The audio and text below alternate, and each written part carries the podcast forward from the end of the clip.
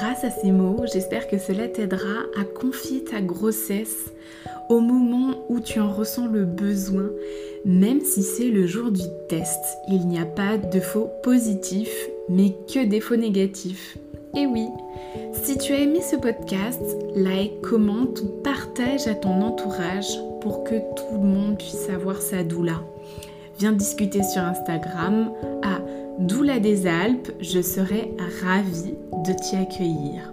Et retrouve-moi jeudi prochain, on parlera avec les futurs coparents de Couvade. Car oui, cela peut arriver à tous les partenaires ayant une femme enceinte à la maison. Allons ensemble vers la naissance d'une famille. Bisous Bonjour à toi, future maman, en ce mardi 8 mars. Aujourd'hui, on va parler du premier trimestre sous silence avant l'annonce de ta grossesse.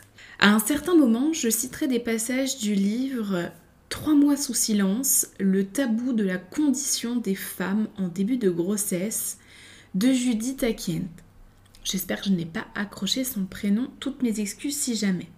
Alors, pourquoi ce silence Ce tabou du premier trimestre, hein, ce silence trouve son origine au cœur de notre société.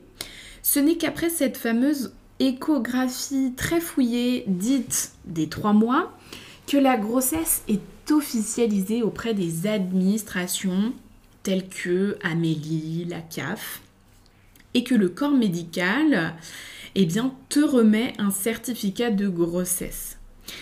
Et ce n'est aussi qu'à ce moment-là que la prise en charge de ta grossesse devient effective à 100%.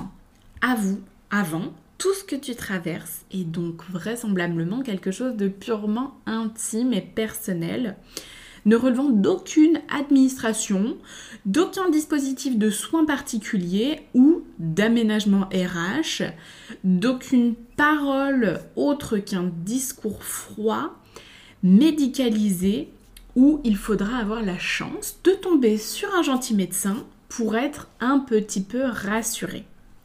C'est pour ça également que le rôle d'une doula est quand même assez agréable à cette partie-là. Sans parler de la fatigue, des nausées, du stress, trois mois sous silence. personnellement, j'entends souvent des femmes se poser la question de quand l'annoncer.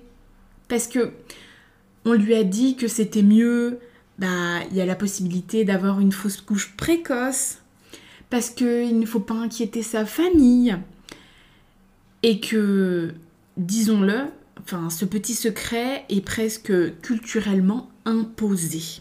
Il y a aussi l'envie de vivre bah, les premiers moments de cette nouvelle vie à deux, mais au fil des semaines, c'est davantage la pression, le stress, l'envie de ne pas décevoir, et la superstition qui guide ton silence. Et puis, les mots de Judith mettent du sens à ce silence. Je cite Les conséquences de cette injonction au silence sont bien arrangeantes pour la société dans son entier. Si l'on n'en parle pas, on ne sait pas vraiment que ça existe, ni à quel point cela existe dans l'expérience des femmes. Dès lors, Nul besoin de mettre au point des médicaments réellement efficaces pour calmer les maux invivables que traversent les femmes en début de grossesse. D'instaurer des fonds pour la recherche sur la, fausse couche, d'aménager des espaces d'accueil spécifiques pour les femmes qui subissent des fausses couches, Concrètement, je te conseille ce livre euh, qui est très très intéressant. D'ailleurs, je n'ai toujours pas acheté, mais il est dans ma petite liste. Si seulement vous saviez la liste immense que, j'ai pour vous transmettre vraiment euh, que le meilleur. Donc parlons-en un petit peu de, de, ce grand déni de fausse couche. Sachez qu'elle euh, concerne une femme sur quatre. Elle arrive donc souvent durant le premier trimestre de grossesse. Ça, on le sait rarement. Et surtout, on ne sait pas comment l'accueillir, la vivre, l'accompagner. Nous sommes des millions à l'avoir éprouvé, ce grand déni de fausse couche. Personnellement, non. Mais ce n'est qu'en révélant la chose à votre entourage que l'on découvre son ampleur. une femme sur quatre est concernée, mais ce n'est pas parce qu'on annonce que l'on récolte pour autant consolation et tendresse. Non. Il faut se contenter de l'énumération lassante des cas connus. Ma mère en a eu sept, m'a-t-on gentiment dit assément, dit Camille, dans cette préface du livre. Et avant de conclure, on refuse de penser cette condition de maternité autrement qu'un processus de fabrication infaillible.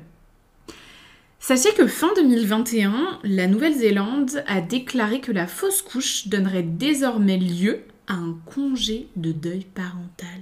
Une première mondiale. Je suis vraiment ravie de vous transmettre cette euh, information parce que voilà, ce, silence c'est vraiment, euh, vraiment très, très très tabou. Et le mieux, c'est d'être informé.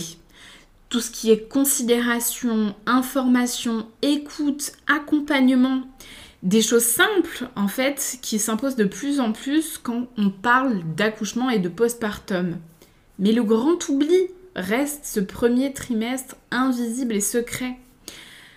Personnellement, comme je vous l'ai dit mardi dernier, j'accompagne aussi la préconception.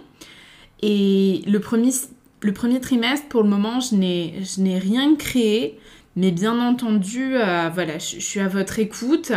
Et c'est pour ça que euh, le métier de doula est là à tout moment. Et coach périnatal, ça englobe la préconception, la grossesse, l'accompagnement à l'accouchement et le postpartum. C'est du global. Et dans ce livre, Judith insiste, j'aurais juste aimé être informée de tout ce qui allait m'arriver. Parce que j'apprécie que l'on me considère comme une adulte dotée d'intelligence et d'esprit critique, et qu'il me semble que chacun et chacune mérite ce traitement humain.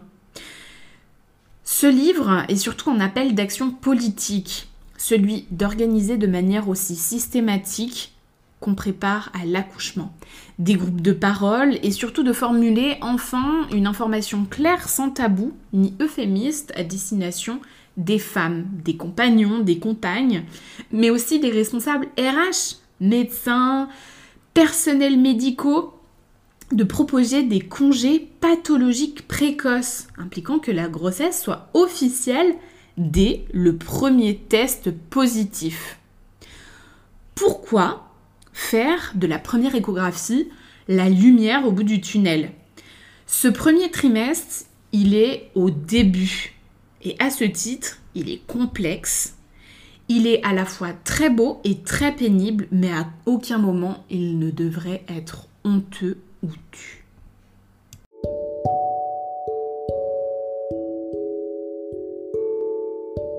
Grâce à ces mots, j'espère que cela t'aidera à confier ta grossesse au moment où tu en ressens le besoin, même si c'est le jour du test.